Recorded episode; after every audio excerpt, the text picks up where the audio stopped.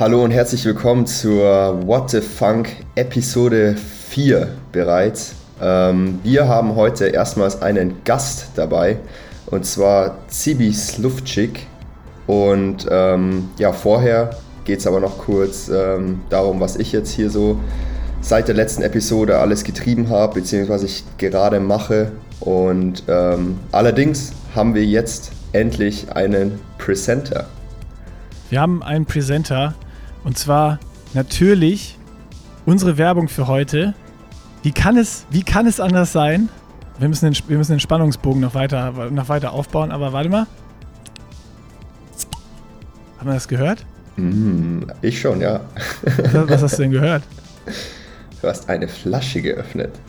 Ich habe eine Flasche geöffnet. Wenn, wenn, wir eine Flasche öffnen, was könnte es anderes sein als Erdinger Alkoholfrei, unser Presenter hier vom Podcast. Und zwar treffen Fred und ich uns jetzt hier alle vier Wochen auf ein, zwei oder drei Erdinger Alkoholfrei. Mal gucken, wie viele wir hier äh, während der Episode äh, vernichten. Ich würde ja auf jeder zwei bis drei tippen, wenn wir so ein schönes Stündchen aufnehmen.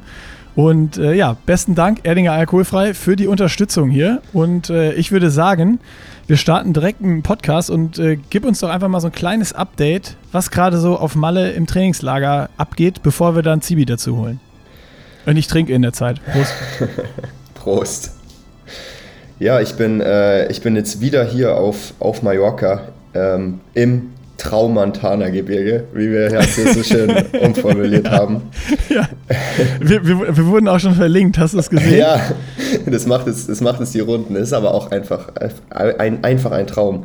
Ja, ähm, ich, ähm, ich hatte noch überlegt, ich wollte dir eigentlich noch ähm, Edding rüberschicken, dass du dann, wenn das irgendwo steht, diese Tramontana-Gebirge, dass du das mit Edding kurz änderst ins Trau Tramontana-Gebirge. Ja, da dass, es auch offiziell, dass es auch offiziell umbenannt ist, weißt du, auf der Insel, dass jeder Bescheid weiß jetzt.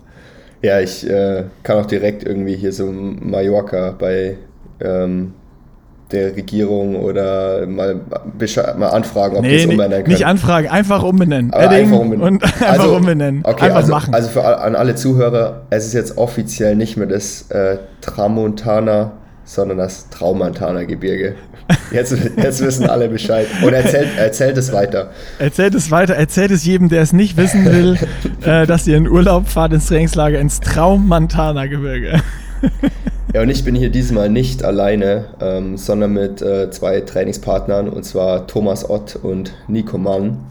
Und ja, es macht auf jeden Fall Bock, mit den beiden hier ähm, am Horn zu ziehen. Also, ich wollte gerade fragen, am Horn zu ziehen. Äh, Nils würde jetzt fragen, also hast du dir wieder zwei Jungs mitgenommen zum Kaputttrainieren?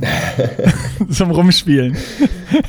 ja, ähm, ich meine, Thomas, Thomas macht sich, macht sich nicht kaputt, weil ähm, Nils, Nils ist ja sein Coach und der, der, der schreibt schon wirklich das, das Minimalste auf seinen Trainingsplan ähm, dass wenn er auch nur ein bisschen zu viel macht, dass es immer noch äh, entspannt ist. Nico sagt, Nico sagt auch die ganze Zeit, ähm, dass hier Thomas, Thomas einen Ruhetag nach, den, nach dem anderen hat. Also, also Thomas ist im Urlaub. Wahrscheinlich äh, weiß Nils, dass das, äh, wenn er mit euch Rad fährt, das immer ein bisschen zu hart ist. Und dann ist es entsprechend so eingeplant, dass sonst ja, man, Ruhe man, drumherum man ist. Merkt, man merkt, Nils hat richtig Schiss, dass äh, Thomas sich hier ähm, komplett kaputt trainiert. Sehr gut. Das werde ich ihn erstmal am Donnerstag im Podcast fragen, ob er äh, Thomas extra weniger aufgeschrieben hat, weil er, weil er weiß. Ähm, also ich meine, er kennt ja die Story, wir haben ja da den gemeinsamen Podcast gemacht zu St. George, wo du schon die anderen kaputt gespielt hast. Und ich meine, Nico Mann versucht es jetzt halt nochmal. Ja, genau. Aber ähm, er ist auf jeden Fall äh, gut in Shape. Ähm, mal, mal schauen, was jetzt die, also wir sind jetzt eine Woche hier im Trainingslager jetzt noch äh, eineinhalb, eineinhalb weitere Wochen. Ähm, und wenn er es weiter so durchzieht und das dann auch gut verkraftet, dann. Dann kann der äh, Saisonhöhepunkt im Februar kommen. Genau, dann, dann, kann, er, dann kann er sich direkt äh, für das erste Rennen im Februar da, oder März melden. Nee, aber es macht, macht auf jeden Fall Bock. Ähm, wenn man, wenn man jemanden hat, der da, der da alles mitmacht. Und ich habe jetzt auch nicht das Gefühl, dass es, ähm, dass es zu hart für ihn ist. Sehr gut. Nee, ich denke auch, dass das äh, passt und er kennt, kennt ja auch seinen Körper gut genug. Genau. Spaß, Spaß beiseite. Ähm, wir haben ganz viele Zuschriften bekommen zu deinen ähm, Freddy Leaks äh, PTO European Race und keiner hat äh, den Ort, den du mir verraten hast, richtig getippt. Ich habe es auch noch keinem verraten. Ich habe jedem gesagt, der mich gefragt hat, ich musste Fred Funk versprechen, dass ich es nicht weiter sage, sonst kommt er ins PTO-Gefängnis. Du bist noch nicht im PTO-Gefängnis, das heißt, es hat noch keiner herausgefunden, dass, äh, also es gab noch kein richtiges Leak, weil keiner den Ort richtig getippt hat. Also ich habe tatsächlich ähm, zwei, drei Nachrichten auf Instagram bekommen mit dem richtigen Ort. Ähm, aber ich konnte, Wirklich? ich konnte ihnen denen natürlich nicht sagen, dass es, äh, dass es stimmt. Und ich habe also die zwei, die den richtigen geschrieben haben, ihr hattet recht. Genau.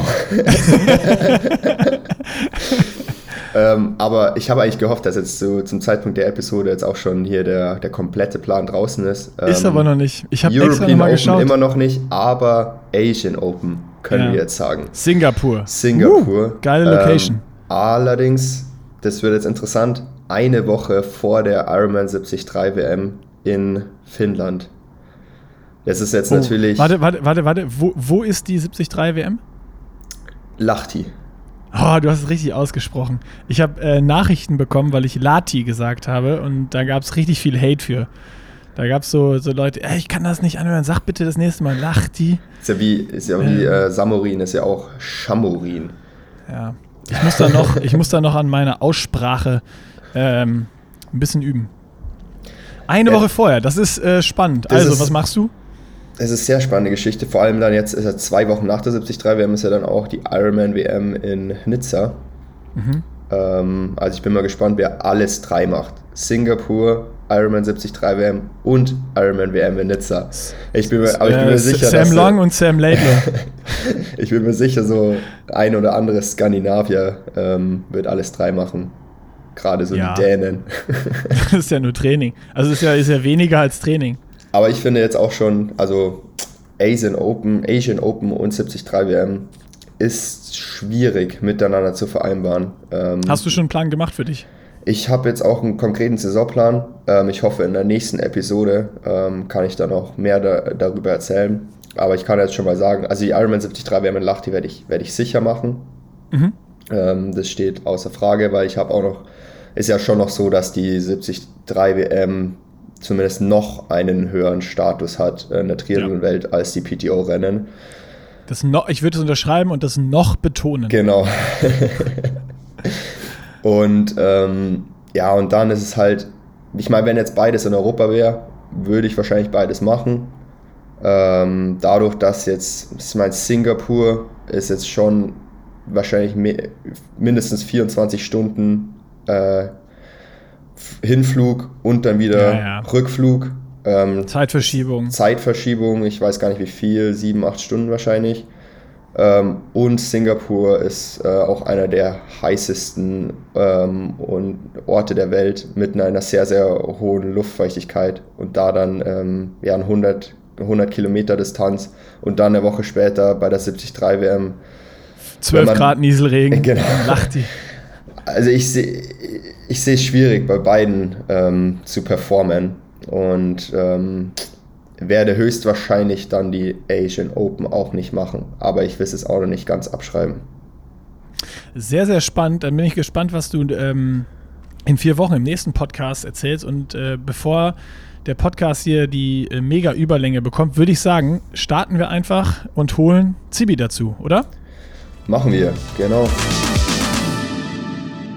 Wir haben heute einen Gast und zwar meinen Manager, oh, Schrägstrich Mentor, Zibi Slufczyk.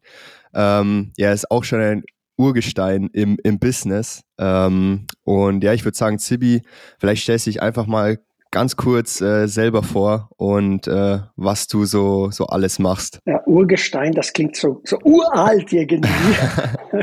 Und Mentor, das ist, das ist, glaube ich, besser als Manager. Manager ist ja so irgendwie, ach, ja, stimmt. So ein bisschen stimmt. zu hast kommerziell. Oft, also. Hast mir schon oft gesagt, dass du den Ausdruck Manager geistig gern magst. Deswegen sage ich auch immer, äh, ja, es ist mein Mentor und der hilft mir ja, bei genau. meiner Sponsorensuche. Genau, genau. Klingt doch ganz gut. Ja, und ich denke, so wie wir das alles ähm, gestalten und abstimmen, das ist, glaube ich, die bessere Bezeichnung. Zu meiner Person, ja, ich komme auch selber aus dem Leistungssport, habe Biathlonsport professionell betrieben, dann irgendwann ähm, auch ähm, meine Ausbildung auf der Trainerakademie gemacht. Also ich habe die ganze Trainerlizenzen äh, gemacht äh, und äh, beende das Ganze mit Diplomtrainer in Köln. Dann hat mein Leben einen Schwenk genommen Richtung Wirtschaft. Ähm, ich habe gemeinsam mit einem Freund die Marke Powerbar in Europa aufgebaut, eigentlich vom Null auf. Ähm, Deutschland, Österreich, Schweiz und dann später als äh, Verantwortliche für Marketing in Europa. Ähm, dann habe ich die ähm, Challenge Family ähm, aufgebaut, ähm, bis zu einer schöne internationale Serie entstanden mit äh, 40 Events in 26 verschiedenen Ländern. Die Geschäftsführung der Challenge Family habe ich an mein Team äh, 2019 abgegeben. Wir haben ein Board of Directors kreiert, äh, in dem bin ich sozusagen der äh, President of the Board, ähm, aber bin eigentlich in das operative Geschäft nicht mehr eingebunden, bin mehr so für das strategische und langfristige zuständig und bin für den deutschen Skiverband, äh, für den äh, Nachwuchs, also letztendlich für die Zukunftsgestaltung ähm, jetzt äh, im Einsatz und versuche ja, äh, die äh, zweitpopulärste Fernsehsportart Biathlon für die Zukunft aufzustellen. Und ähm, ja, so wie du vielleicht gesagt hast, dich begleite ich auch ähm, auf dem Weg. Ähm, wie du selber den Anspruch erhoben hast, um bester Athlet der Welt zu werden.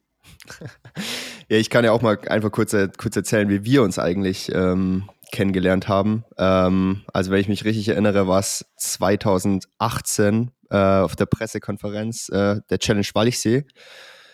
Ähm, und ja, dann bist du ja nach dem Rennen, dort bin ich Zweiter geworden, nach dem Rennen auf mich zugekommen, äh, hast mich gefragt, ob ich Unterstützung brauche äh, in der Sponsorenakquise etc. Und es war auch wirklich der perfekte Zeitpunkt für Unterstützung nach meiner ersten erfolgreichen Saison auf der Mitteldistanz. Und ja, und seitdem ähm, hilfst du mir, Brötchen, meine Brötchen mit dem äh, Sport zu verdienen. Tja, da gibt's ja noch eine, eine, kleine Vorgeschichte im Hintergrund. Ich weiß nicht, ob du Bescheid weißt. Ich kenne natürlich deine Eltern seit ewig. Ja, genau, Heike stimmt. Und Harald. Und da waren wir auch schon so ein bisschen im Gespräch. Ja, du warst so damals an dem, an dem Scheidepunkt äh, sozusagen, wo geht die Reise hin, nachdem du äh, ja so äh, die ersten Erfolge im, im, auf der Mitteldistanz hattest. Äh, und ja, denke ich, Rest ist eine Geschichte, die wir äh, gemeinsam äh, schreiben. Und ich hoffe, dass da noch ein paar Chapters äh, dazukommen. Ja, super schönes Intro. Äh, ich habe mich richtig lange schon darauf gefreut und habe bei Fred am Anfang, als wir angefangen haben, schon gesagt, wir müssen auf jeden Fall äh, immer noch ein paar Gäste einladen und ähm, definitiv muss einer der ersten Zibi sein, weil Komischerweise ist bei uns sogar in den letzten Podcasts, ähm, die ich mit Nils hatte, ist auch immer so dieses Thema wieder Vermarktung, Zukunft, äh, Athlet sein versus Social Media und sonst was aufgeploppt und äh, wir können da immer nur aus unserer ja, Bubble, wie wir drauf gucken, sage ich mal, aus unserer Sichtweise darüber berichten. Das heißt, ich habe hier, ich hab hier ganz, ganz viele Fragen vorbereitet, äh, die, ich, die ich selber gerne wissen will. Ähm, aber ihr habt eigentlich die Einleitung schon so schön gemacht, äh, dass ich, dass ich nochmal eins vorhersetzen will. Oder ich hatte mir so als erstes natürlich aufgeschrieben, wie läuft so eure Zusammenarbeit ab, aber das habt ihr ja eigentlich gerade schon mal so ein bisschen ausdiskutiert hier, Mentor versus Manager. Ähm, also ist es jetzt nicht so dieser, diese, diese klassische Athleten-Manager, du besorgst ihm ein paar Sponsoren, Fred nimmt die Kohle mit und sagt, ja, ja, alles, was du kriegen kannst, her damit. Nee. sondern, sondern es geht noch nee. darüber also, hinaus und ist auch vielleicht eher noch ein wirklich enges Miteinander oder wie, wie läuft das zwischen euch ab? Berichtet mal. Hm. Also ich, ich denke, wir, wir stimmen uns in vielen Bereichen ab. Wir, wir hocken uns auch zusammen mit dem Dan Lorenk und, und reden über ja, die Zukunftsplanung, Zukunftsausrichtung. Natürlich das Wichtigste ist, wie Fred sich selber sieht und seine Zukunft, wo geht die Reise hin. Und wir haben letztendlich uns auf die Fahnen geschrieben, Fred äh, über lange, lange Zeit leistungsfähig äh, zu machen. Also nicht irgendwie äh, hoppla hopp auf die Schnelle mal schnellstmöglich äh, alles abzuräumen und dann äh, nach drei, vier Jahren dann irgendwie mit Verletzungen oder wie auch immer auszusteigen. Er hat ganz klar definiert, was seine Ziele sind. Das hat er, glaube ich, auch thematisiert in einem der Postka Podcasts und dem unterordnen wir alles. Und das ist letztendlich so Aufbau, klassischer Aufbau, wie man das macht, um ich sage immer, vergleiche das ein wenig mit einem, mit einem Haus. Du fängst das Haus nicht im dritten Stock zu bauen, sondern du brauchst ein breites Fundament und einfach Stufe für Stufe das Ganze mal aufzusetzen. Und ähm, ja, wir tauschen uns zu vielen, vielen verschiedenen Dingen aus. äh, mal intensiver, mal weniger intensiver, wenn er dann sich irgendwo fokussiert auf entscheidende Rennen, dann merke ich, dass die Responsiveness auf meine WhatsApps nachlässt. Aber wie gesagt, dann weißt du wenigstens, ich hab, er trainiert ich hab gut. Schon ein, ja, ich habe schon, ich habe schon, ja, ich habe, ich durfte auch schon ein paar Athleten begleiten. Das war zum Beispiel Andy Birnbacher oder auch die äh, Rellet Brothers, Michael und Andreas Rellet. Das ist äh, natürlich irgendwo auch ein Zeichen für mich, dass dass da letztendlich ja Fred in die Zone kommt und fokussiert sich auf das Wesentliche. Äh, man weiß, es, es fällt leicht auch natürlich jetzt mit den mit den Social Media und mit allen äh, Dingen, die da drumherum passieren, äh, von dem Wesentlichen abgelenkt zu werden. Und das, glaube ich, zeichnet den Fred an, äh, aus, dass der, dass der einfach sagt, okay, jetzt, äh, yeah, bring it on und fokussiert sich auf das Wesentliche und das, das passt. Also wir finden da immer eine gute Lösung. Und wenn wirklich was Dringendes gibt, es gibt immer noch die Chana. und dann ja, genau. schwenke ich ab auf die Chana und äh, plötzlich kommen dann fünf Antworten auf einmal von Man muss nur wissen, wie man den kriegt. Sehr gut. also, ähm, um es so ein bisschen konkreter noch zu machen, wie, wie kann ich mir das vorstellen? ähm, wenn jetzt irgendwie kommen dann äh, Partner auf Fred zu oder sucht ihr euch gemeinsam irgendwie äh, Partner, wenn wir jetzt mal so dieses Vermarktungsthema äh, äh von oben äh, herab runterarbeiten, so ein bisschen, ähm, sprecht ihr euch dann ab und Fred sagt, ey, ich hätte Bock irgendwie die Bekleidungsmarke, das Fahrrad zu fahren und äh, die Riegel zu essen. Und du ziehst dann los? Oder ist es so, dass du auch schaust, ähm, was ist es für ein Markenumfeld, passen die Marken zusammen, äh, habe ich gute Kontakte irgendwo und weiß, das sind auch Marken, die langfristig mit Athleten zusammenarbeiten, dass da auch wahrscheinlich genau, was du eben schon gesagt hast mit dem breiten Sp äh, äh, Fundament, das war ja so ein bisschen äh, eher aufs Sportliche bezogen, wenn ich es jetzt richtig verstanden habe, dass man da nicht sofort sagt, okay, Fred trainiert jetzt so viel er kann und nimmt so viele Erfolge mit und geht das Gleiche dann auch eben mit den, mit den Sponsoren und Partnern. Habt ihr da einen gleichen Ansatz, dass ihr sagt, ey, ich, ich meine, Sibi, du kennst, glaube ich, die, die, die Welt der Triathlon-Marken, die da so äh, äh rum Fleuchen seit Jahren äh, wie kein anderer und weißt auch, wer geht langer, längerfristige Partnerschaften ein, wer äh, gibt auch vielleicht mal nur ein, zwei Jahresverträge. Wie ist da eure Strategie? Da, da kann ich erstmal dazu sagen, ich glaube, es gibt keine äh, Firma äh, im, Sport oder nicht nur im Sport auf der Welt, wo Zivi nicht mindestens eine Person kennt. und dem, das ist natürlich eine, die, die besten sind natürlich die besten Voraussetzungen für, für so äh, Sponsoring und so. Und, und ja klar, wenn es dann irgendwelche Marken gibt ähm, oder Produkte, die ich äh, cool finde, dann äh, schicke ich das meistens Zibi. Ähm, er kann ja da mal, mal anfragen ähm, beziehungsweise wenn ich äh, direkt irgendwelche Anfragen kriege, äh, schicke ich das auch einfach dann äh, Zibi weiter, um dass er dann da direkt für mich äh, verhandeln kann. Ähm, also er nimmt mir da auf jeden Fall äh, den Großteil äh, ab und dann ganz am Ende, wenn es dann wirklich darum geht, ähm, die Unterschrift aufs Papier zu setzen, ähm, da zieht, zieht er dann mich natürlich mit ein und fragt, ob es passt und dann ähm, wird der Vertrag so, so abgeschlossen. Ähm, ja, aber ich meine, viel, was da im Hintergrund äh, passiert, äh, ich sage mal 90 Prozent, äh, bekomme ich auch absolut selber nicht mit. Hm. Ja, das ist, glaube ich, auch wichtig, was du Fred gesagt hast. Am Ende des Tages, Fred ist derjenige, der entscheidet, okay, passt die Marke zu mir, kann ich mich damit identifizieren. Ich bin auch mal auf der anderen Seite gestanden. Deswegen weiß ich, wie wichtig ist die Identifikation und die Assoziation. Es bringt gar nicht. Also ich kann auch hier offen und ehrlich sagen, Fred hat einige Mal auch schon Nein gesagt, wo wir gesagt haben, na, nett, wäre eine coole Geschichte, aber es passt nicht. Und das, das ist auch in Ordnung so. Und du hast auch nicht schon eine Sache angesprochen, Langfristigkeit, also um eine, eine Verbindung, eine, eine Symbiose zwischen Athlet und Marke zu erreichen, Langfristigkeit ist ja, ist ja äh, super, super wichtig. Und ich muss sagen, wir sind in der glücklichen Lage, dass Fred ja ein, ein, ein, ein 360-Grad-Athlet ist. Was ich damit meine, dass da einfach stimmt, das komplette Paket, sprich ähm, die Ergebnisse, die Persönlichkeit, natürlich Engagement über Social Media und so weiter und so weiter. Und letztendlich so wie er ist, ich meine, das ist ja, glaube ich, äh, eine ganz wenigen, aber auf alle Fälle war der Erste, der praktisch seine ganze Power Data und seine Trainingsdata offen äh, publiziert. Das sind natürlich Dinge, die ihn ja außergewöhnlich machen. Und äh, das war auch so ganz wichtig, äh, dass, als wir uns ausgetauscht haben, äh, zu definieren, was ist eigentlich diese Unique Selling Proposition, was ist die USP vom Fred? Und ähm, ja, das, was du angesprochen hast mit den mit der Branche, mit dem Markt, äh, mit den äh, Unternehmen, mit den Marken. Ähm, klar, also ich, ich sage immer, es gibt ja zwei Dinge, die man sich nicht kaufen kann. Die muss man sich brutal hart erarbeiten.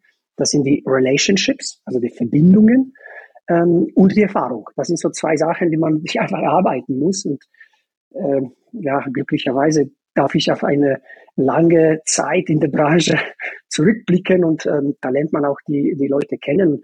Äh, wie gesagt, ich bin feste Überzeugung, die Wege kreuzen sich in diese doch relativ kleine Branche Sport und dann nochmal in diesem Mikrokosmos Triathlon mindestens zweimal im Leben. Deswegen ist es wichtig, auch wenn man in einem oder anderen Fall auseinandergeht, immer auf eine Art und Weise, dass das professionell und, und, und idealerweise sehr freundschaftlich stattfindet, weil irgendwann kommt äh, der Ball äh, wieder zurück und äh, das gilt natürlich. Ja, oder man muss hoffen, der Ansprechpartner wechselt. Aber dann ist ja meistens so, dann ist ja meistens so, dass der andere dann wieder in irgendeiner anderen Firma arbeitet. ja, das stimmt. Da, da, das, das ist, glaube ich, äh, da, da, kann ich auch aus dem Nähkästchen plaudern. Das ist, glaube ich, in keiner anderen Branche so, dass du jeden in der Branche überall wieder triffst. Wenn du nach fünf Jahren wieder triffst, ist er noch in der gleichen Sportbranche, aber vielleicht bei einer anderen Marke. Das kann äh, auch passieren. Ja, dann ist es, äh, beherzigen wir lieber deinen Rat, Sibi, mit jedem, auch wenn man auseinandergeht, freundlich auseinanderzugehen. Das ist, glaube ich, der, der wichtigste Tipp. Ich, ich will da nochmal ganz kurz rein, äh, weil ich es total spannend finde, was du eben am Anfang auch schon gesprochen hast. Du hast die Relats auch schon betreut.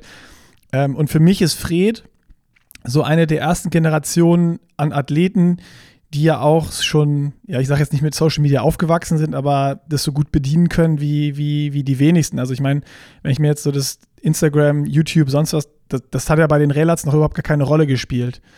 Ähm, wenn du da jetzt so, eine, so einen Vergleich ziehst, ist es ähm, hat sich das stark verändert, was dann die Sponsoren auch da für Ansprüche haben, auch was ihr, was ihr verhandelt in den Verträgen und sowas?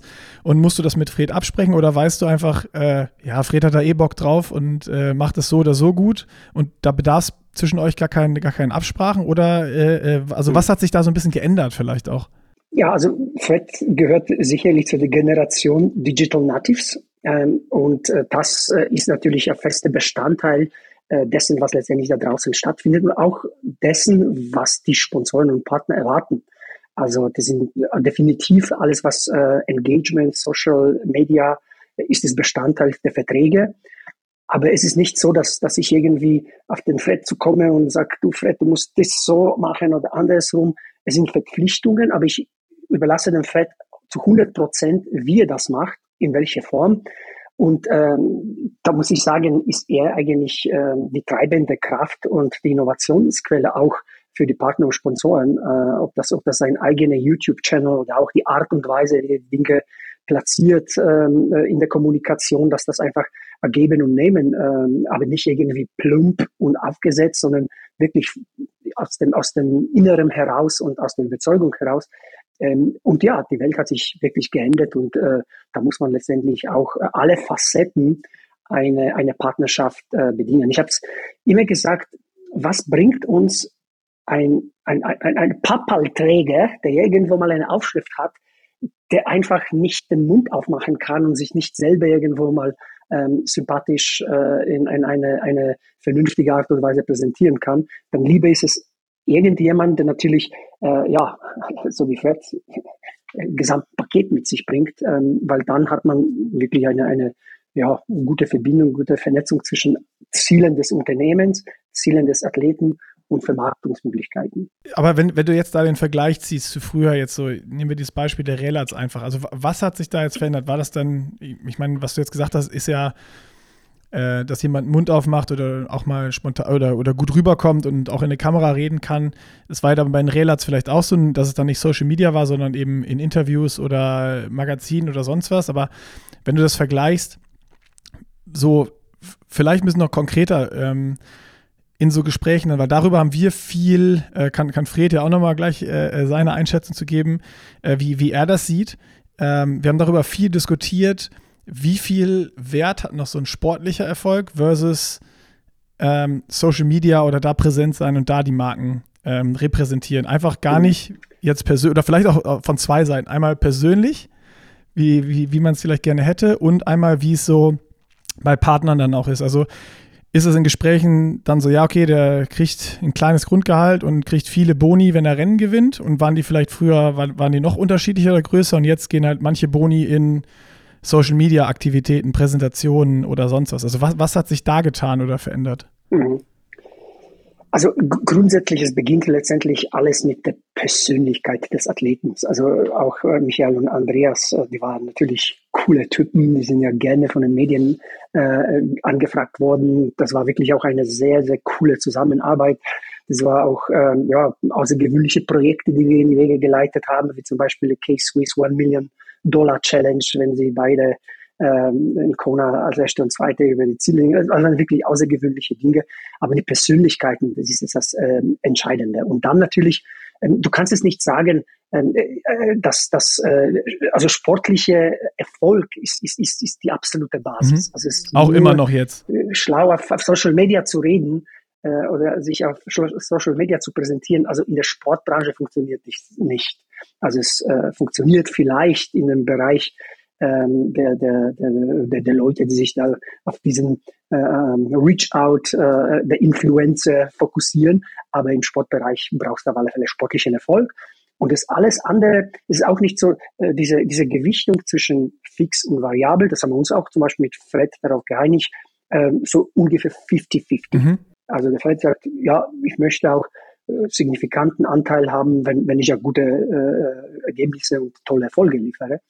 Ähm, und die ähm, Leistungen, die praktisch in den Verträgen verankert sind, das ist ja, das ist ja total unterschiedlich. Ja? Also üblicherweise ist es so, äh, das, was jeder kennt, natürlich, dass man das Logo trägt.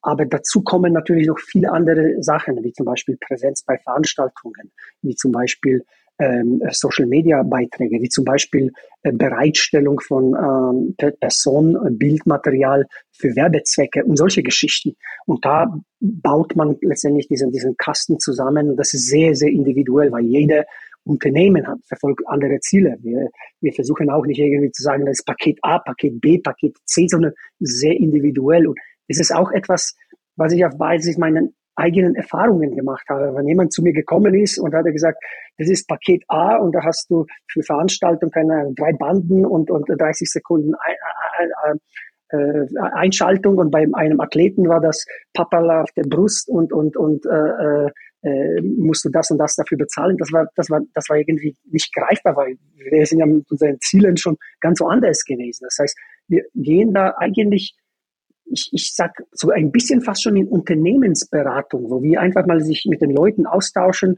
und einfach äh, fragen nach, wo, wo, wo sehen Sie sich selber als Marke in drei bis fünf Jahren? Was ist der Produktzyklus, Neuentwicklungen, solche Geschichten? Und das versucht man das aufeinander abzustimmen, um dann ja, äh, möglichst langfristige Partnerschaft äh, mit, mit, mit Leben zu erfüllen. Ja, super spannend.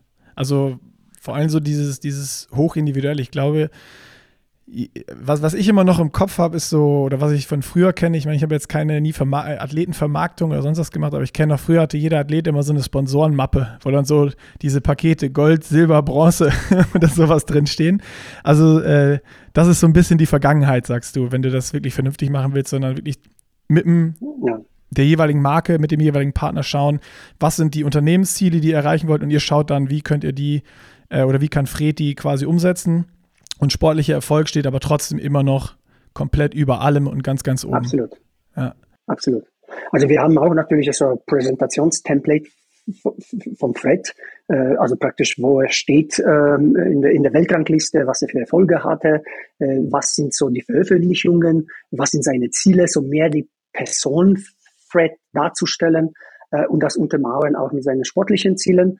Ähm, aber da, da, da ist es wirklich alles, was die äh, weitere Gespräche angeht, sehr, sehr individuell und auf die Bedürfnisse ähm, des Partners und natürlich auch auf die Bedürfnisse von Fred mit abgestimmt. Ja, und äh, gerade noch zu, nochmal zu dem Punkt, so äh, Social Media und Erfolg. Ähm, also ich würde nicht sagen, dass man es irgendwie, ähm, dass es jetzt 50-50 ist. Ich würde eher sagen, es baut so beides aufeinander auf. Also man braucht einerseits den Erfolg, ähm, um sich halt die, um sich halt eine Reichweite aufzubauen. Und aber jetzt nehmen wir mal an, irgendjemand gewinnt, ähm, sagen wir mal Challenge Rot hat aber dann irgendwie so ein Instagram-Profil mit einem Beitrag, den er vor fünf Jahren mal gepostet hat oder so, dann werden die, da werden eher weniger Leute dann da äh, folgen, ähm, weil die dich, weil die sich denken, ja, da ist ja eh nichts, nichts da, nichts, äh, nichts Interessantes, nichts zu folgen. Ähm, also man braucht dann schon halt eben Social Media, das dann, um sich da so eine Community oder eine Fanbase aufzubauen und eine, und eine Reichweite zu kreieren. Und ähm, ja, und dann wiederum ähm, also Social Media, ähm, um halt, also nachdem der, jetzt habe ich kurz den Faden verloren hier, also Erfolg, um, um Reichweite aufzubauen ähm, und dann äh, eben Social Media, ähm, um das Ganze dann quasi zu, ja, zu, zu, zu verwalten, mehr oder weniger. Und das dann, je mehr Erfolg. Abzurunden. Genau, und je, je mehr Erfolg kommt, um dann noch mehr Reichweite zu kreieren, weil halt dann eben schon äh, was vorhanden ist, ähm, weil die Leute einen weil die Leute was finden, was interessant für sie ist, quasi ein Grund, äh, einen dann zu folgen oder Das ist auch so der Grund, warum du dann mit als einer der ersten gesagt hast, ich haue halt alle Daten auch auf Strava und äh, ihr könnt alles, was ich irgendwie trainiere, sehen, ihr könnt meine Powerfights sehen, ihr könnt meine Entwicklung nachvollziehen und ähm, ich, ich bin so transparent, wie ich nur sein kann. Ja, genau, auf jeden Fall. Ähm, also ich habe halt gemerkt, dass die äh, Leute das super interessant finden und ähm, Sam Long hatte letztens mal bei, bei Strava kommentiert, das ist mein, mein Claim to Fame. Ähm, aber es ist halt auch irgendwie irgendwo auch so, ähm, dass das auch sowas ist, was mich dann ähm, ausmacht, weshalb mir die Leute folgen, einfach weil ich ähm, einer der bin, der wirklich alle Details veröffentlicht vom Training und es die Leute halt einfach, einfach interessiert, ähm, was braucht man, um ähm, ja, guter Profi zu sein. Und äh, ja. Super coole und spannende Geschichte, finde ich. Und das ist, finde ich, absolut richtig. Und wie gesagt, die Ideen kommen immer von Fred. Äh, und der war derjenige, der das gesagt hat, äh, dass er das machen äh, wird. Und es ist einfach nur lustig, mal zuzuhören, wenn, wie sich die Profis dann austauschen. Und wie gesagt, ich habe so ein bisschen Hintergrund, was, was äh, Sportwissenschaft angeht. Und finde ich einfach lustig, dass da die Leute wirklich so ein wahnsinnigen Geheimnis daraus machen. Weil, wie gesagt, man muss sich dann vorstellen, das, was Fred macht, ist für ihn das Richtige. Aber er heißt noch lange nicht, dass das für dich oder für mich das Richtige ist, weil es komplett völlig andere äh, Grundlage äh, hat als, als äh, physiologische Voraussetzungen. Von daher denke ich, die, die Offenheit ist äh, super cool, äh, so wie der Fred gesagt hat, für viele sehr, sehr interessant. Ich schaue auch selber sehr gerne nach, wo, wie und was und welche Power-Outputs der dazu ähm, zutage bringt. Und ähm, ich glaube, das ist das Entscheidende, dass ähm, diese, diese Engagement Rate, dass die Leute, da gibt es ja so einen Begriff, der aus dem Golfen kommt, ähm, so Informationen inside the ropes, also praktisch äh, die, die Zuschauer sind üblicherweise outside the ropes und nur der Spieler und sein Caddy und sein äh, Follow-up-Team ähm, äh, inside the ropes. Und Fred nimmt die Leute mit sich auf die Reise. Und das ist natürlich etwas, was ihn absolut auszeichnet. Übrigens äh, auch im Vergleich zu, zu, zu, zu, zu der Branche, zu den anderen Profiathleten, seine seine Engagement Rates ist drei, vier, 500 Prozent höher als von vielen, vielen anderen Athleten.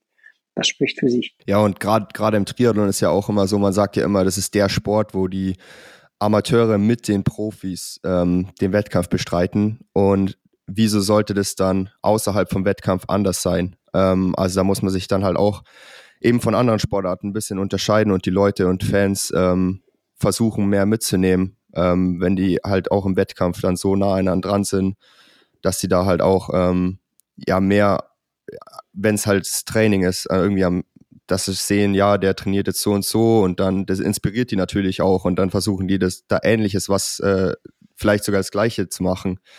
Ähm, ob es jetzt schlau ist oder nicht, sei, sei dahingestellt. Da, da, da fällt mir diese geile Geschichte ein, wie früher diese, aber die, Fred. Äh, äh, sorry, ich, ich grätsch schnell rein, weil sonst verliere ich den Gedanken, was, was Fred gerade gesagt hat, dieses, ob es schlau ist oder nicht. Ich erinnere mich an die allerersten irgendwie, die ich wahrgenommen habe, Trainingsvideos. Das waren damals diese Training Day Videos von äh, Specialized. Ich glaube, Simon Whitfield war der erste und dann Tim Don, Jan Frodeno, sonst was. Und jeder hat sich in diesem Video immer immer noch übertroffen und hat mehr Trainingseinheiten. Nachher Frodo hatte, glaube ich, keine Ahnung, waren sechs Trainingseinheiten in diesem Training Day oder sowas. Ähm, und das war ja, wenn man jetzt das sich nochmal anguckt, lachst dich kaputt und fragst dich ja, okay, welches von den Videos ist jetzt wirklich die Realität? Und wenn man da jetzt Freds Zahlen daneben liegt, was ein Profi wirklich trainiert, in diesen Videos waren ja teilweise deine Wochenstats, was die an einem Tag trainiert haben. Aber du, Fred, wir, wir sollen nicht das äh, zu sehr loben, dass die Profis äh, die Daten veröffentlichen sollen, weil sonst kriegst du dann zu viele Nachahmer und äh, alle Profis fangen an wieder. Wobei man sagen muss, nichts ist so gut wie das Original. ja, ich finde, ich, ich finde, das haben, äh, es gab irgendwie letztes Jahr schon mal so eine Phase, da haben das irgendwie richtig viele Profis gemacht und jetzt gerade ist jetzt irgendwie wieder so, äh, so ein bisschen wie so ein paar Videos, so Sam Long zum Beispiel, ähm, auch rausnimmt aus Strava und irgendwie schon einige Daten nicht mehr so veröffentlicht. Es ist wie jetzt ist wieder so ein Rücklauf. Jetzt haben die Leute wieder gut Schiss. Für, gut für gut für ja, ich finde das, ich finde das spannend, weil das ist ja, glaube ich, auch so eine Typfrage. Wenn du irgendwie, sagen wir jetzt mal, du hast vor dem Wettkampf wichtigstes Saison-Highlight, kommunizierst es auch und du, du reißt im, im Training eine geile Einheit nach der, nach der nächsten ab. Das baut natürlich auch einen riesen Druck auf, weil die Leute dann mit der Erwartungshaltung reingehen, ey, guck mal, die letzten drei Wochen hat der hier äh, alle Rekorde gebrochen, ist die krassesten Einheiten gelaufen, geschwommen, Rad gefahren. Äh, und dann am Race Day denkst du eigentlich, es muss alles gut gehen und auf einmal steigst du aufs Rad und merkst, du hast keine Power. Also ich glaube, dass es auch für viele Athleten total viel Druck aufbaut, wenn man alles veröffentlicht, weil dann auch, wenn ich vorher sehe, alles läuft gut, eine Erwartungshaltung am Race Day da ist. Aber es kann ja trotzdem, warum auch immer, am Race Day anders kommen. Ich meine, wir wissen das alles und du musst auch, glaube ich, damit umgehen können, dass das alles öffentlich ist und dieser, dieser Druck da ist und sowas. Aber da hast du eigentlich gar keine Probleme mit, oder? Ja, das liegt wahrscheinlich auch daran, dass ich, ich, ich meine, gut, ich trainiere schon solide, aber ich bin jetzt auch nicht der Trainingsweltmeister, wie man, wie man so schön sagt. Ähm, also ich kann im Wettkampf dann schon noch mal ein bisschen über mich hinauswachsen und meine Trainingsleistungen Leistungen steigern. Und wenn man eher der Typ ist, der wirklich im Training einen Rekord nach dem anderen aufstellt und dann im Wettkampf Sam irgendwie Long. klappt's, klappt's nie. Zum Beispiel. Gut, also zumindest auf Langdistanz bei ihm auf jeden Fall, ja.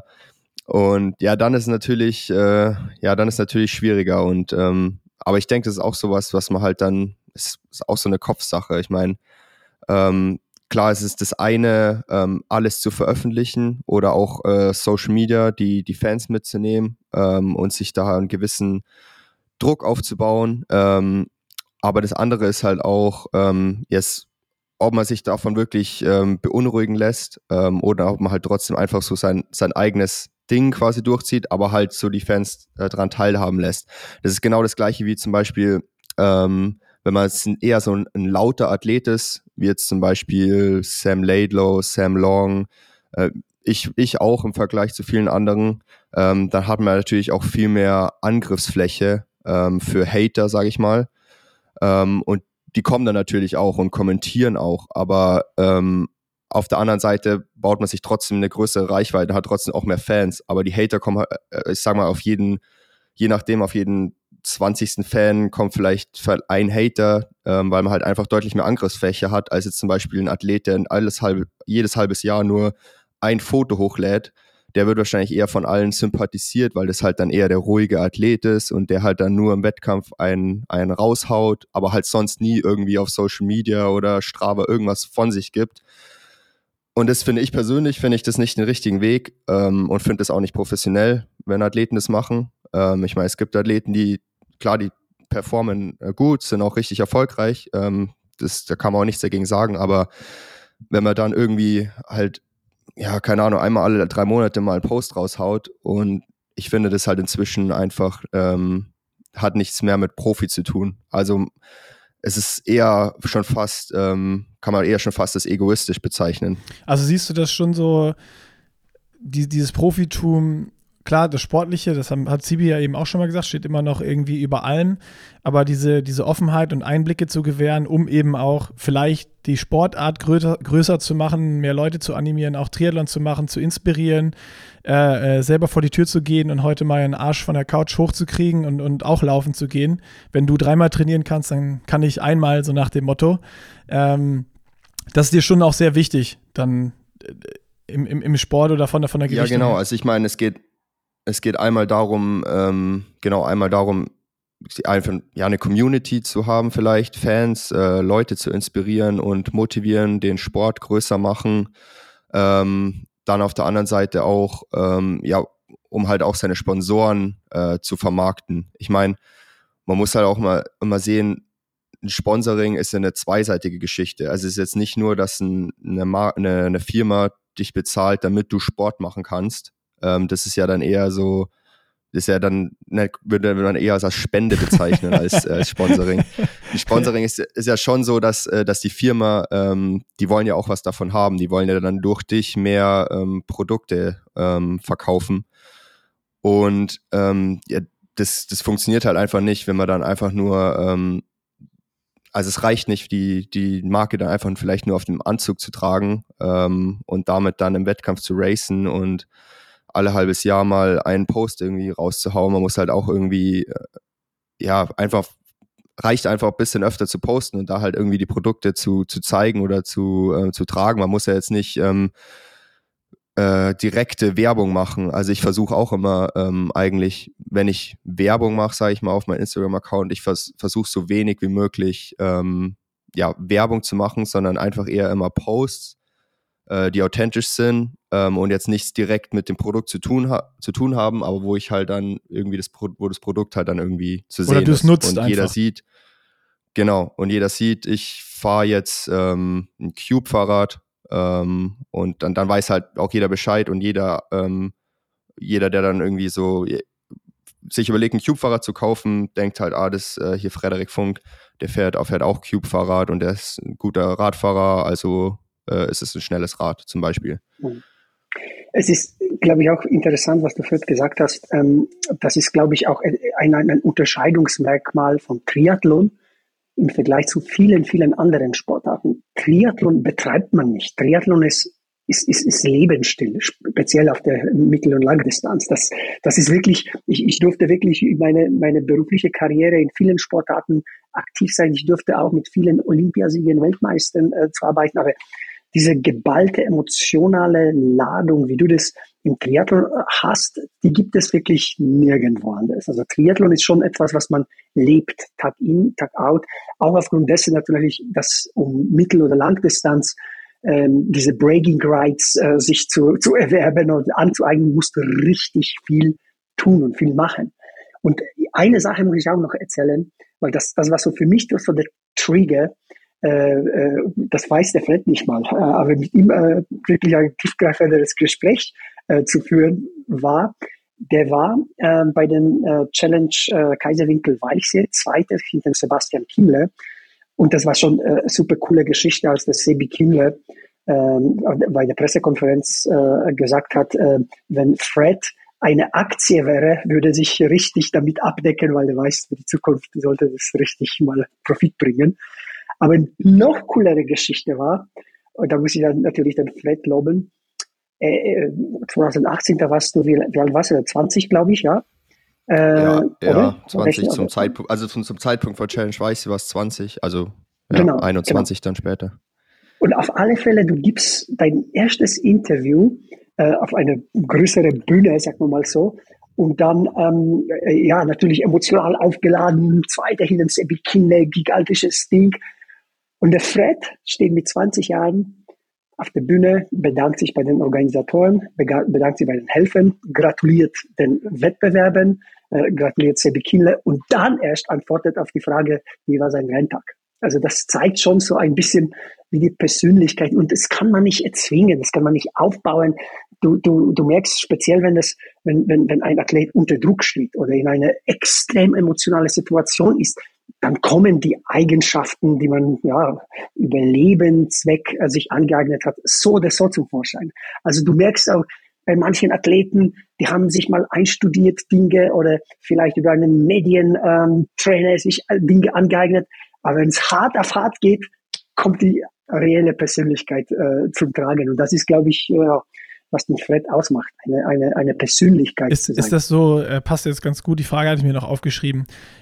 Also habt ihr so hinter, ich sage jetzt mal, hinter der Marke Fred Funk dann so eine Markenstrategie oder eine Richtung, wo ihr hin wollt, wie er sich nach außen darstellt?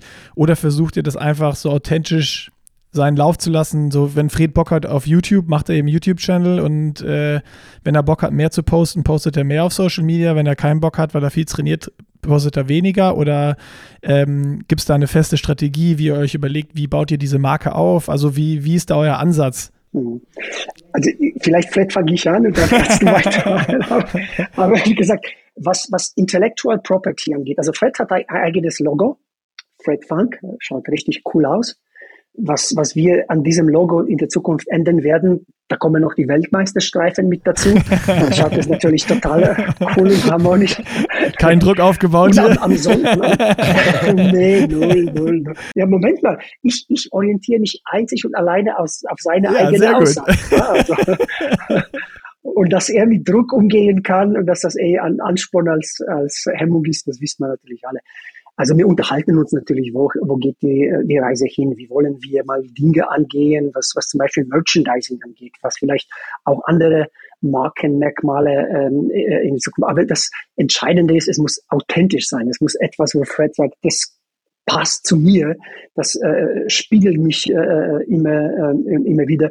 Und die Ideen äh, an, an Social Media, andere Dinge zu machen, den YouTube-Channel, das ist 100% Fred. Also da sage ich, äh, er, er, muss sich wohlfühlen. Das, sind ja, das ist doch ähm, vielleicht für Außenstehende äh, mal zu erklären, ein richtig aufwendiges Prozedere. Also wenn so ein YouTube ähm, äh, Ding entsteht, da, da, da, da arbeiten einige Leute und Fred auch einige Stunden dran. Das ist ja nicht so, dass man das aus der Hosentasche zieht. Äh, und auch die Post, das muss, wie der Fred gesagt hat, passen. Ja? Das, ist, das muss authentisch sein. Das ist nichts, was irgendwie gezwungen. Und das ist ja immer so ein schmaler Grad. Ja. Einerseits musst du natürlich äh, die, die Interessen von deinem Partner vertreten, aber die musst du so vertreten, dass du 100 Prozent da hinten stehst und dich nicht biegen lässt. Das ist, glaube ich, auch was, also ich glaube wirklich, da kann man sich mal Scheibchen abschneiden von dem, wie Jan Frodeno mit dem Partner umgegangen ist der hat sich auch nie verbiegen lassen. Ja, vielleicht ist auf Bahrain, aber das ist ja ganz andere Story. Oh, wenn wir das jetzt ähm, behandeln, dann geht der Podcast bis ins e. Das, das lassen wir jetzt einfach mal raus heute. Ja, ja der Sebi Kille, Sebi Kille, da, da, da, sind alle vom Kopf gestoßen, was der gesagt hat, nett, aber ich gehe weg von diesem Ding, weil ich mich nicht damit identifizieren kann. Finde ich, also Sebi ist für mich wirklich ein herausragender Ambassador unserer Sportart. Also wirklich, ich habe jetzt, glaube ich, gestern mal eine Sache ge äh, gesehen, wo er gepostet hat, wo es ging um Umwelt und, und, und äh, Kanarische Inseln und solche Geschichten. Finde ich sensationell. Der Typ ist einfach ja einmalig, originell und man weiß auch, die Erfolge war die, waren die Basis, aber die Persönlichkeit war, war das, was eigentlich ja die Scharen von Menschen in seine Bahnen gezogen hat. Ja, und ähm, gerade so für, für Authentizität, Authentizität, wie Zibi schon gesagt hat, die Grundvoraussetzung ist halt einfach, ähm, dass der Athlet oder ich halt mit dem Produkt äh, 100% zufrieden bin und das halt auch nutze. Also ich habe wirklich, ich habe keine Sponsoren, ähm, wo ich nicht ähm, das Produkt nutze oder ähm, fahre oder trage. Ähm, und ja, sonst würde es halt einfach nicht funktionieren, sonst könnte man es nicht authentisch auf ähm, auf, ja, auf Social Media verkaufen. Und es geht halt nicht, ähm, da nicht immer nur ums, nicht immer nur ums Geld und Authentizität ist da eher der Schlüssel für, für Langfristigkeit. Also klar, wenn es, wenn es halt eine Marke um die Ecke kommt, ähm, ich meine, nichts ist unkäuflich. Gibt dir eine mal. Million Euro. Ähm, ja, es, das ist halt immer, das ist halt die, immer die Sache. Wo ist also deine Grenze? Ist, das muss man Wo halt, ist deine muss, Grenze? Aber wie viel mal, muss ich ausgeben, um Fred Funk zu kaufen? Komm, jetzt, kann, jetzt kannst du dir die Basis setzen. das kommt natürlich, das kommt natürlich auch immer aufs, aufs Produkt an und ich hatte auch schon mit vielen meiner ähm, Mitstreitern und Trainingspartnern das Gespräch, für wie viel im Jahr würdet ihr zu Bachrein Endurance oder würdet ihr Bachrein Endurance als Sponsor annehmen? Das ist immer so, eigentlich finde ich immer ein Top-Beispiel. Und wie dafür. hast du die Frage beantwortet? Also ich will jetzt noch die Zahl hören. ich habe, ich habe, ja, ich, ich, ich will es jetzt eigentlich, eigentlich, eigentlich ungern sagen. Aber also gibt es eine Zahl oder sagst du auch so, Sebi, ich probier's mal aus und dann nee, gehe ich wieder raus? Nee, da würde ich schon sagen, ähm, ich meine, ich bin jetzt auch in einer sehr, sag mal, luxuriösen Situation, dass ich äh, halt eben so schon sehr gut von dem Sport leben kann, ähm, weshalb ich da dann wahrscheinlich egal für wie viel Geld, ähm, würde ich mich nicht kaufen lassen. Und für drei Millionen? wahrscheinlich nicht. Also klar, Und 30 es ist Millionen? Es ist, es ist schwierig. Es, ist schwierig zu sagen. es ist schwierig zu sagen, weil am Ende ist es immer was anderes, wenn man dann wirklich äh, so einen Vertrag vorliegen hat. Und aber höchstwahrscheinlich, sage ich mal, äh, zu 99 Prozent ähm, würde ich mich da nicht kaufen lassen. Einfach weil das, glaube ich, äh, langfristig für mich als Marke äh, nicht von Vorteil ist. Aber ich bin halt auch eben in der Situation, dass ich von dem äh, Sport so schon gut leben kann. Wenn jetzt jemand wirklich kein Geld mit dem Sport verdient ähm, oder sehr wenig und dann kommen die natürlich mit so einer Zahl um die Ecke und von dem hängt halt auch so ein bisschen die, die Existenz davon ab oder dank, dank dieser Summe kann er dann wirklich den Sport ähm, für die nächsten, keine Ahnung, fünf bis 15 Jahre machen, ohne äh, arbeiten zu müssen. Dann, dann ist es natürlich auch wieder was ganz was anderes. Ja, bei, bei rein Endurance sind ja nur keine, die äh, die, die das Problem haben, dass sie, dass sie ihren Sport nicht leisten können, sondern es sind ja die eh schon immer die Gutverdiener, die dann da noch zusätzlich äh, ins Team gehen, weil es meistens die, die Bringer sind. Aber ich fand das ganz interessant, wenn du jetzt sagst, ja, wahrscheinlich nicht, egal welche Summe, weil wenn ich eine Basis habe, ich glaube, dann kommt halt genau das, was Stevie eben gesagt hat. Erfolg ist die eine Sache und wenn dann solche An Angebote kommen oder die Sachen, dann ist eben genau das, dieses, diese Persönlichkeit, diese Authentizität, die dann dazu kommt, äh, das ist dann das, was wichtig ist und was auch on the long run dann wieder beschreibt, was bist du für ein Athlet. Also gehst du jetzt dann, nur weil du Erfolg hast und das Angebot hast, ins Team rein oder, oder lässt es sein und gehst deinen Weg weiter? Das ist, äh, ist super spannend. Wo ist man kauf, käuflich und, und, und wo nicht? Und sind die Prinzipien immer mehr wert als Kohle? Ich, ich denke, darf man auch eins nicht vergessen. Es gibt auch Leben danach. Also wie gesagt, sportliche Karriere ist immer ein Abschnitt im Leben und es gibt auch Leben danach. Und wenn man schafft, während der sportlichen Karriere die Dinge so aufzustellen, dass man danach auch davon profitiert, beziehungsweise ähm, ja, äh, irgendwo Bezug zu der Karriere schaffen kann, dann, dann ist es natürlich die Ideal, Ideallösung. Und ich glaube schon, dass man auch immer vorausdenken äh, soll. Und das, was der Feld gesagt hat, es gibt ja keinen Partner, mit dem er sich nicht identifizieren kann. Ähm, es gibt keinen Partner, wo er nicht die Produkte nutzt. Und das ist natürlich das, was ihn zu dem macht, was er ist. Authentisch, äh, authentische Persönlichkeit und ähm, äh, ja, das Leben danach äh, hoffentlich äh, wird dazu ähm, führen oder in dem Leben danach wird es das Ganze dazu führen, dass natürlich viele von den Partnern äh, auch im FED mal einen langfristigen Ambassador sehen werden. Ja, das ist spannend. Ich habe ähm, dazu anschließend nochmal, äh, du hast nicht mehr so viel Zeit, ich glaube noch zehn Minuten. Ich habe noch eine Frage, die ich dir unbedingt stellen will. Und zwar, wie siehst du als jemand, der so lange dabei ist und wie Fred am Anfang schon gesagt hat, Kontakte sind alles äh, zu, zu jeder Marke, die irgendwie im Sport ist, kennst du irgendwen, der, der, der da arbeitet oder Entscheidungsträger ist. Ähm, also du hast irgendwie alles oder sehr, sehr viel im Sport mitbekommen. Ähm, Powerbar als Marke, die sehr, sehr stark Triathlon mitgeprägt haben, mit aufgebaut. Die Challenge Family, die ganze Rennserie, die natürlich auch den Sport nochmal wieder auf ein ganz neues Level gebracht hat und viel mehr Leute zum Sport gebracht hat. Ähm, wie siehst du die Zukunft? Ähm, jetzt gar nicht hinsichtlich Gesamttriathlon, obwohl du das auch sehr, sehr gerne beantworten darfst. Äh, aber um hier das ein bisschen thematisch auf dem Podcast zu lassen, ähm, du hast eben gesagt, Erfolg steht immer noch über allem. Glaubst du, dass es auch in Zukunft so sein wird, dass Erfolg über allem steht? Oder wird vielleicht dieses Social Media Ding doch immer wichtiger und vielleicht auch irgendwann das so ein bisschen nivellieren, dass du, klar, Erfolg bringt dir nochmal einen Boost, aber du kannst auch nicht erfolgreicher Profi-Triathlet sein, der vielleicht eine gute Reichweite hat oder gute Arbeit auf Social Media macht oder da Marken präsentiert, was auch immer, in eben dieser Nische Triathlon. Also wo siehst du die Reise, wo sie hingeht im, im, im Profibereich? Mhm. Also grundsätzlich muss ich sagen, in den Funktionen, die du äh, äh, beschrieben hast, habe ich mich eigentlich immer auch mit so Zukunftsprognosen beschäftigt. Also ich habe mit äh, ein paar Unternehmen gearbeitet, die so Zukunftsprognosen gemacht haben, speziell für den Bereich Mass Participation Sports oder Ausdauersportarten. Und eigentlich alles natürlich bis auf Corona hat eins zu eins funktioniert. Nach Corona habe ich auch das Gleiche gemacht, mal so ein bisschen mich erkündigt, wo die Reise hingeht. Und bis jetzt stimmt es eigentlich äh, überall. Das Mass Participation Sport, äh, äh, Triathlon im Allgemeinen befinden sich in Wandlung. Man sieht natürlich, dass extrem äh, klar dargestellt äh, bei den Profis mit, mit äh, PTO, mit der Organisation, der die Profiathleten vertritt. Da, da, da wird alles komplett ähm, durchgewürfelt und durchgemischt. Und am Ende des Tages, es gehört letztendlich zu der Professionalisierung, die, die letztendlich mit der PTO die Sportart ähm, ähm, mit sich äh, bringt oder, oder erlebt.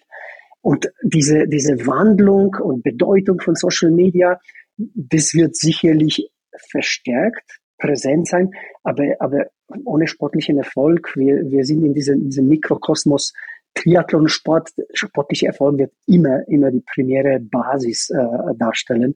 Und das andere, das ist eher so Influencer, wo du dann, weiß was ich, tausender Kontakte, Kontaktpreise äh, auf, aufsetzen wirst und dann verkaufst du vielleicht an irgendwelche Unternehmen. Aber dann, dann, wenn man hinter der Kulisse schaut, das ist nicht nur, wie viele du Follower, Follower hast, sondern wie viele, äh, wie hoch ist dein Engagement Rate und wie viele kehren ähm, dann wieder zurück und wie viele auch aufgrund von den Impulsen, die du aussendest und wie, wie du dich dann mit deinen, deinen Follower austauschst, äh, wie viele von diesen Impulsen sorgen dafür, dass das ein oder andere Athlet zum Cube-Bike greift oder zu Castelli oder KMC oder wie auch immer, was der Fred äh, letztendlich als Persönlichkeit äh, vertritt.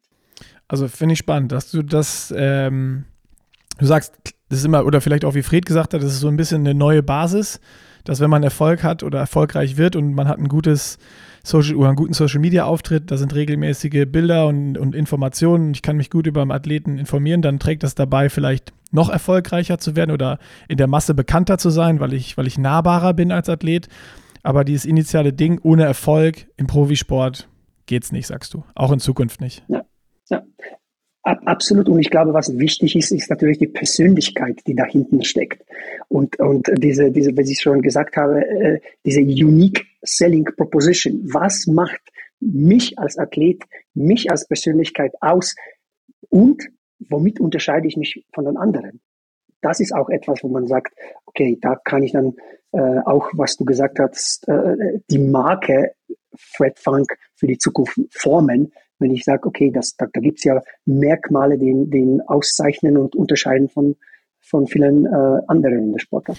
Ja, finde ich super interessant. Danke, danke für die Einblicke. Dann, äh, ja, Fred, geht doch nichts äh, drumherum. Dann müssen wir die Welt, müssen, musst du so viel weiter trainieren, bis die Weltmeisterstreifen neben das, neben das Logo äh, hinzugefügt werden können.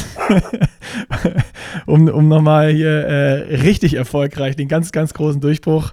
Man, nur mit Social Media geht es nicht ja, ja Plan, Plan B ist halt dann einfach Influencer. Stimmt, es ist immer gut, einen Plan B zu haben. ich baue mir jetzt mit dem, ich baue mir jetzt, ich baue mir jetzt mit dem Sport die Reichweite auf und den Erfolg, um dann mit Sport aufzuhören und dann Influencer Stimmt, zu sein. Zweiter Karriereweg. Perfekt, zweiter Karriereweg steht. Aber nicht, Nichtsdestotrotz, Fred, mach die Augen zu und stell dir vor, die, die Weltmeisterstreifen innerhalb von deinem Logo. Wie geil wäre das? ja, sehr cool. Ähm, mega spannende Insights und ähm, wir haben es, glaube ich, genau pünktlich geschafft, dass du um 15 Uhr hier oder kurz vorher durch bist. Äh, bist wahrscheinlich auch du, gut durchgetaktet und mega interessantes Gespräch und vielen, vielen Dank für die, für die ganzen Insights hier äh, die, wir, die wir bekommen durften, die hätte ich bestimmt aus Fred alle einzeln nicht so rausbekommen. Und ich kann auch nur eins noch sagen, weil ich habe so ein wenig äh, äh, geplaudert auch über meine Vergangenheit, was ich jetzt mache. Es ist auch, glaube ich, ganz gut, dass man so über über den Tellerrand hinausschaut, wie andere Sportarten funktioniert, wie das Ganze sich entwickelt hat. Also meine Biathlon als zweitpopulärste Sportart in Deutschland, wie sich das Ganze entwickelt hat von Broadcasting her und dann natürlich, welche Trends das mit sich gebracht hat im Bereich Sponsoring, im Bereich Partnerschaften und so weiter und so fort. Und ich kann mir sehr, sehr gut vorstellen, mit dem, was PTO investiert in den, in, in den Broadcasting, dass diese Wandlung auch im, im, im Triathlonsport äh, stattfinden wird. Auch eine spannende Prognose. Also meinst du, Triathlon in drei bis fünf Jahren auch äh, auf den öffentlichen Rechtlichen jeden, jeden Samstag und Sonntag irgendwelche Races? Wäre ja geil. Also es wäre wär mega. Ich würde es feiern. Hey Leute, stellt euch vor, ich meine, ey, ganz ehrlich, man muss sich überlegen, Triathleten waren in der Vergangenheit Athleten des Jahres in Deutschland. Vor den ganzen Fußballern und Formel 1-Fahrern und weiß was ich noch, was da gegeben hat. das ist ja sensationell. Also warum sollte es nicht passieren, auch auf der Broadcasting-Ebene? Und man darf nicht vergessen, wie geil dieser Sportart ist. Ich meine, die, die, die äh, Entwicklung von Biathlon hat eigentlich ähm, so diese Schwelle überschritten, äh, als, als man die Wettkampfformen äh, geändert hat und auch natürlich die ganzen äh, Stories drumherum angefangen hast zu gestalten. Das, die, also den Potenzial hat äh, Triathlon äh, genauso. Und man sieht auch, was PTO macht, diese Insider-Stories, kurze Berichterstattung im Vorfeld, äh, die ganzen Geschichten, was die Graphics angeht, wo du dann wirklich diese, dieses Rennen auch spannend machen kannst, weil äh, ja, diese Verweildauer von, was weiß ich, drei Stunden ist natürlich schon ein bisschen was wir verlangen von dem. Das wollte ich gerade fragen, dass er, dass er dann auch schon ein bisschen länger. Siehst du dann vielleicht auch daher den Grund, dass die PTO bei ihren Championship Races so ein bisschen die Distanzen auch nicht auf einer klassischen Mitteldistanz oder sowas lässt, sondern auch so ein bisschen verkürzt? Klar, absolut. Dass du halt nur 15 also Laufen hast und sowas, dass es halt ein bisschen besser für, für Broadcast wird? 100k, das ist ja genauso drei Stunden plus mit, äh, mit ein bisschen Justierung. Ich war bei, de, bei dieser 100k-Geschichte war ich irgendwie mit eingebunden und ich weiß, dass das so genau äh, das widerspiegelt, was, was gut konsumiert werden kann von einem Zuschauer. Da, da dürfen man natürlich nicht nur an die Triathlon-Fachpublikumszuschauer denken, sondern auch ein breiteres Publikum. Das Ganze natürlich mit Flavor ausstatten, mit geschmacklichen Zutaten ausstatten, dass die sagen, boah, von erster bis zur letzten Minute einfach nur geil. Sehr, sehr spannend. Ja, hoffen wir mal, drücken wir die Daumen, dass diese Prognose eintritt äh, und wir dann äh, auch hier bei uns im deutschen TV bald äh, die Rennen alle, alle immer live sehen. Ja, vielen Dank, Zibi, fürs Gespräch. Da waren einige Infos dabei, die ich auch noch nie gehört habe von dir. du, das ist ja auch etwas, wo ich immer über dich noch dazulerne, wenn ich deine YouTube-Geschichten oder auch What the Funk Podcast anhöre. Da lerne ich auch eine ganze Menge über dich. Passt wunderbar. Danke, danke und herzliche Grüße natürlich an alle, die die äh, den Podcast What the Funk zuhören und äh, ja, see, see you at the finish line. Sehr gutes Schlusswort. Besten Dank und äh, ja, wir hören uns. Ciao, ciao.